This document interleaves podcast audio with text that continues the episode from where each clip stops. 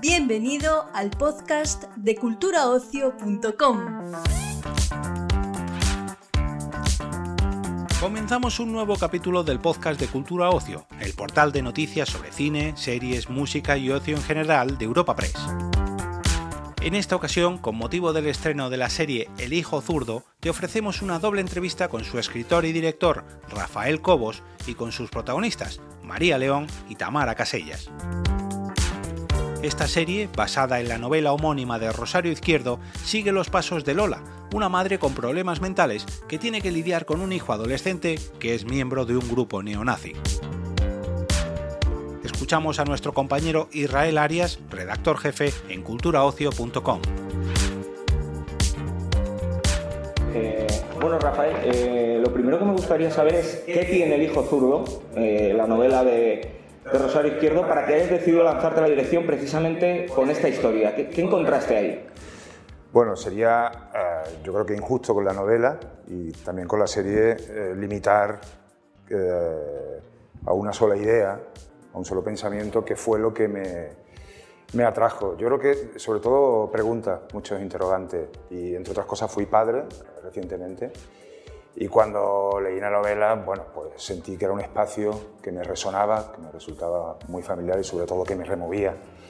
Eh, el hecho de ser madre, el hecho de ser padre, relacionarse con un hijo, con una hija, educar, un proceso tan complejo eh, que te hace enfrentarte contigo en, tantos niveles que, bueno, que como te digo, sumó una serie de interrogantes que, que era inevitable no encontrar ahí un, la posibilidad de una historia y aunque hubo que construirla porque la novela es muy vertical, es una novela como muy de pensamiento, estamos hablando de literatura frente a, a, a narrativa, bueno, que, que, entendí que había un corazón lo suficientemente generoso como para llevarme eh, en un punto de fuga a construir una historia como al final ha acabado siendo El hijo zurdo.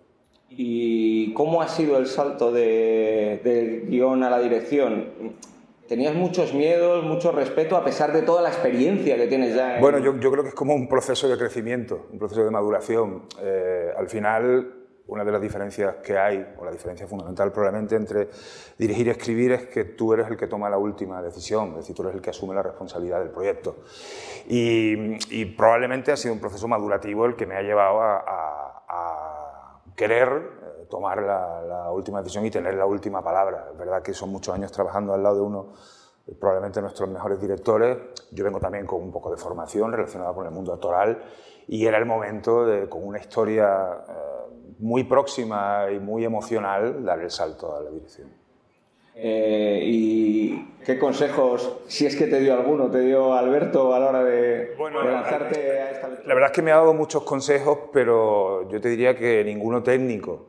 Eh, es tan complejo este viaje, eh, requiere de, de tantas cosas que no tienen que ver con lo, digamos, material, que es más interesante que estuviera en momentos de duda, en momentos un poco de, más reflexivos, en momentos de, de, es un trabajo tan, tan coral, trabajas con un equipo tan grande, que decir, todo ese tipo de sensibilidades juegan tanto en el proceso que, bueno, que al final yo creo que los consejos fundamentales que me has dado han, sido, han estado en el terreno personal y humano y no tanto como en el profesional o técnico. ¿no?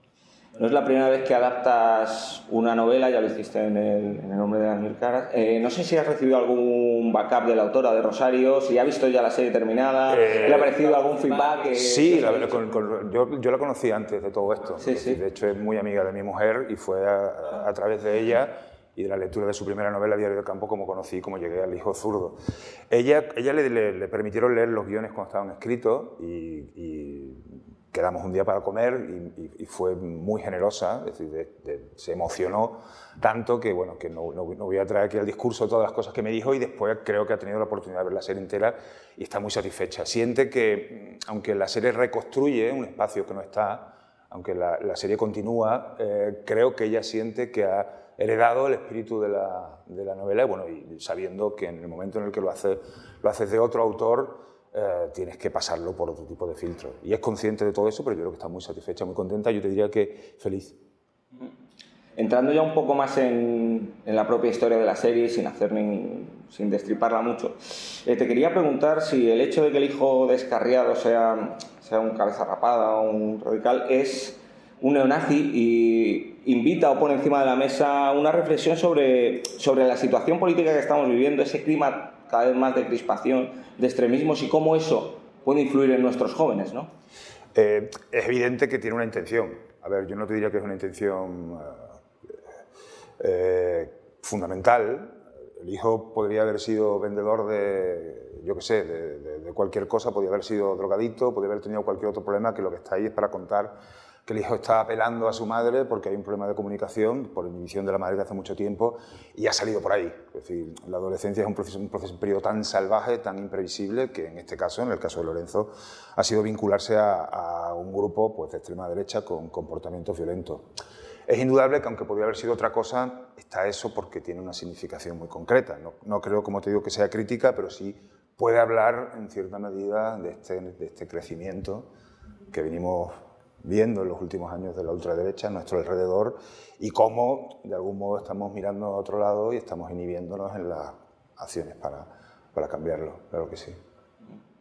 Eh, la serie, incluso desde el propio título, ya pone también encima de la mesa otra reflexión sobre lo diferente, ¿no? Sobre cómo lo que, lo que no es normal, lo que se sale de lo común, a veces no es necesario que sea reconducido, sino que podamos comprenderlo. Somos una sociedad que se niega a comprender lo diferente, a aceptarlo. A... Bueno, no, solo que se niega, sino que en muchas ocasiones lo demoniza, lo aparta y lo aísla. Yo creo que vivimos en permanente defenestración de todo aquello que molesta, de todo aquello que no es algorítmico, todo aquello que no está dentro del sistema, y eso es terrible. Efectivamente, yo creo que el hijo zurdo contiene este debate, el debate de la aceptación de lo distinto, de lo disímil, y de que eh, otras formas de entender la vida, siempre y cuando sean eh, eh, eufónicas, es posible, claro que sí.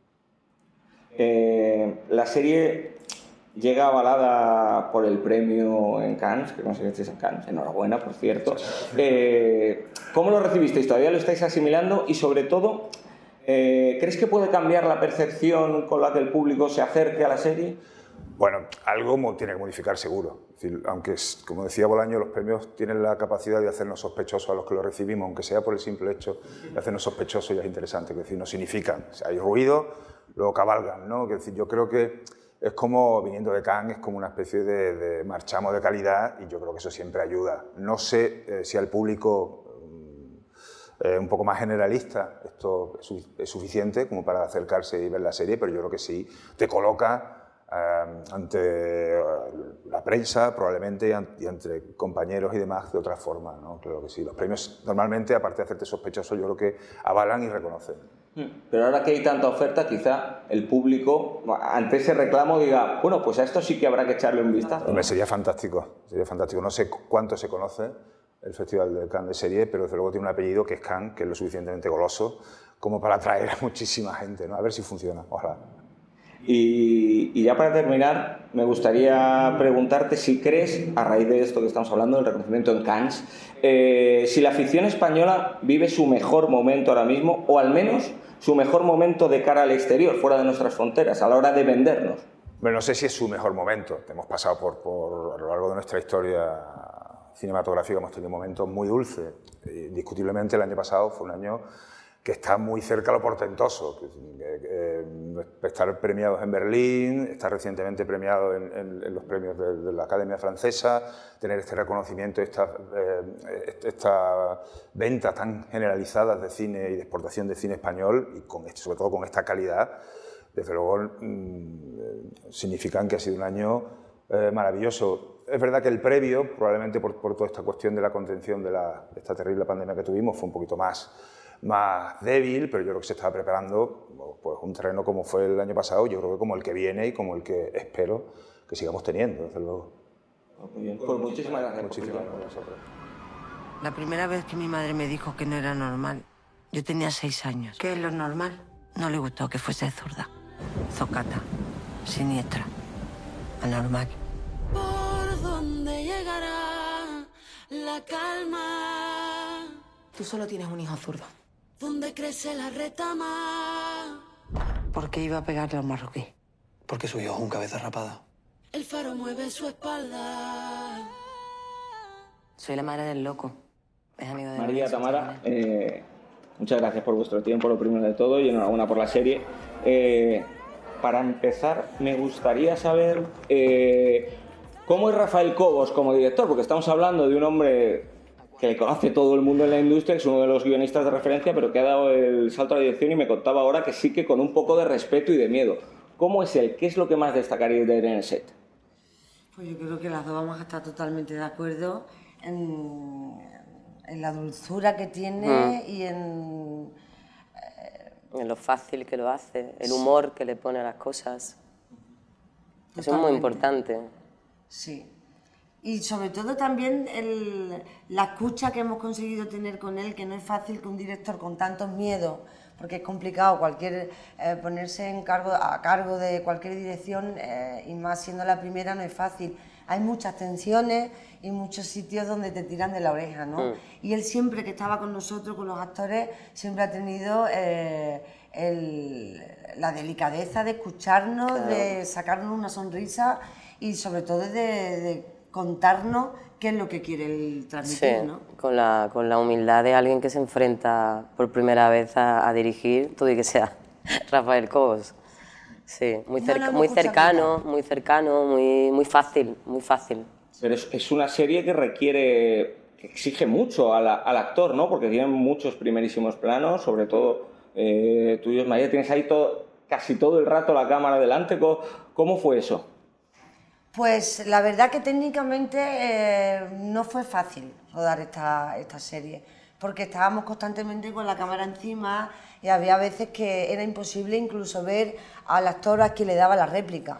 Había veces que teníamos que buscar referencias que no eran humanas, que eran trípodes, ¿no? Y eso sí que dificulta un poco más a, a la hora de, de nosotros poder sentir, sí. ¿no?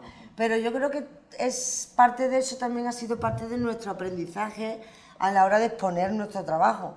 Eh, no ha sido fácil, pero ha sido una experiencia enriquecedora desde luego. Y, y es verdad que estar sujeta de la mano de Rafa, en este caso, que venía muy sigiloso detrás y decía, no hagas nada, Sí. cierra la boca. Sí. Eh, te daba como indicaciones muy pequeñitas eh, para poder mantener esos planos tan duros ¿no? y tan crudos. Eh, ¿Y desde qué punto habéis construido a dos personajes tan intensos como, como Lola y como Maru, dos madres eh, que abordan la maternidad realmente desde puntos de vista muy distintos, aunque se enfrenten a problemas muy similares, ¿no? Dos puntos completamente diferentes, porque una es luz y, y otra está completamente perdida, adormecida. ¿no? Yo no sé, Tamara, eh, hemos trabajado juntas las dos a la vez y ha sido Sí. tan fácil también con ella que nos Sí. hemos entendido siempre. Sí, demasiado. O sea, había momentos que nos decían, todavía no sois amigas. Claro, ¿sabes? porque era muy fácil. Todavía sí no. que tenemos las dos una manera de trabajar Muy parecida. muy parecida Sí. y partimos desde un mismo punto de partida, aunque los personajes no tuvieran nada que ver. Yo en mi caso sí que tenía que estar mucho más en la escucha, en el silencio y desarrollar ese oído, eh, no solo a la escucha ante el personaje que tenía enfrente, sino ante mi propio personaje. Tenía que escucharlo constantemente. Y, y Tamara, pues siendo ese ser de luz, con esa fuerza también, ¿no? Había que como, como retenerla. Sí, y desde, bueno, desde algo como, yo en mi caso, pues desde, desde algo muy humilde y desde algo muy, mm, no sé cómo decirlo, como, mm, bueno, estar por encima de todas esas situaciones, como utilizar, eh, trabajar mucho desde, desde el amor a- a- hacia lo que veía de ella, ¿no? Yo veía la vulnerabilidad de ella, que tú siempre hablas de la vulnerabilidad que ves en tu hijo, y yo la veía en ella, ¿no? Y es como, y, y no sé, como la justicia de una misma, ¿no? Algo, al- desde algo muy chiquitito en realidad hemos trabajado, ¿sabes? Porque también ha estado tan medido todo, como ella decía, a la hora técnicamente, que había que trabajar muy pequeñito para que, para que eso se, se viese dentro de ese formato. Eh, hablando de, de los hijos, eh, os quería preguntar, bueno, eh, María, que el, que el hijo descarriado, que el hijo zurdo sea, sea un cabeza rapada, un neonazi, ¿no? Eh, invita o pone encima de la mesa una reflexión, que es que si, si la situación que estamos viviendo, si toda esta crispación política, si este clima cada vez más enrarecido y, y radicalizado eh, puede afectar en un futuro a nuestros jóvenes, si no nos estamos dando cuenta de, de lo que estamos realmente haciendo. Hombre, yo creo que tenemos que ser conscientes que es lo que se está formando ¿no? en la calle. Sí que es verdad que en este caso Lorenzo, mi hijo en, en la serie, es lo único que sale a la calle para buscar un grupo, una banda, una identidad, porque en su casa, en su hogar, lo está pidiendo y no lo está encontrando. Su madre, que es quien le da esa identidad, no está. Y sí que en esa búsqueda, al salir a la calle, eh, de todo lo que podemos encontrarnos, eh, eso está latente. Y sí que, que considero que es algo que deberíamos de prestar atención porque es algo... eh, Porque esos mensajes radicales llaman mucho, ¿no? A los jóvenes, a quien busca un lugar en el mundo, esos mensajes calan rápido y, y- y captan muy rápidamente a quien está un poco perdido, ¿no? Bueno, eh, sobre todo a gente joven que todavía queda por definirse. Eh, la gente joven que se está definiendo necesita tener referentes. Y los referentes que tenemos, pues esperemos que cada vez sean más buenos y, que, y menos malos, ¿no? Que sean referentes que ayuden a evolucionar a una sociedad y no a destruirla o, o a violentarla, ¿no?